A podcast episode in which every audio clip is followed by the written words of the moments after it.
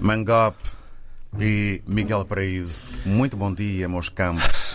Não é assim tão bom dia, porque nós hoje trouxemos ao estúdio o livro de reclamações. Desculpa perguntar, Mangop, mas este mês não vai ter fim? Bom dia! E hoje é dia 82 de janeiro de 2023.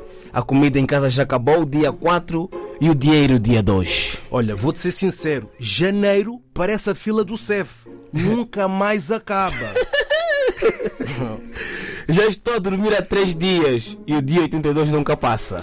Olha, se este mês fosse um sapato, seria o 45.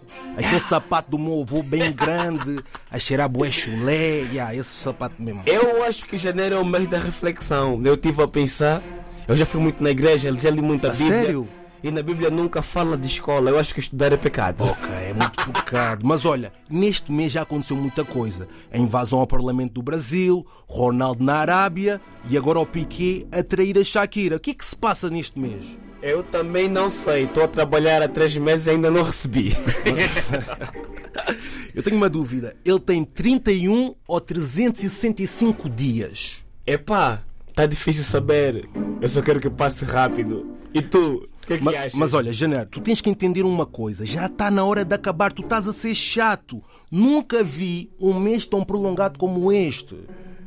Mas olha, Joshua, nós temos uma pergunta para ti. Tu Ui. achas que janeiro está a ser grande ou está a ser pequeno? Eu não estou a dar pelo tempo passar. O meu relógio parou. Parou, né? Ok, por isso, janeiro, se tu estás a ouvir isto, por favor, tu estás a ser chato. Vem fevereiro, vem fevereiro, por favor. Já vazado. Não aguento mais. Não aguentamos mais.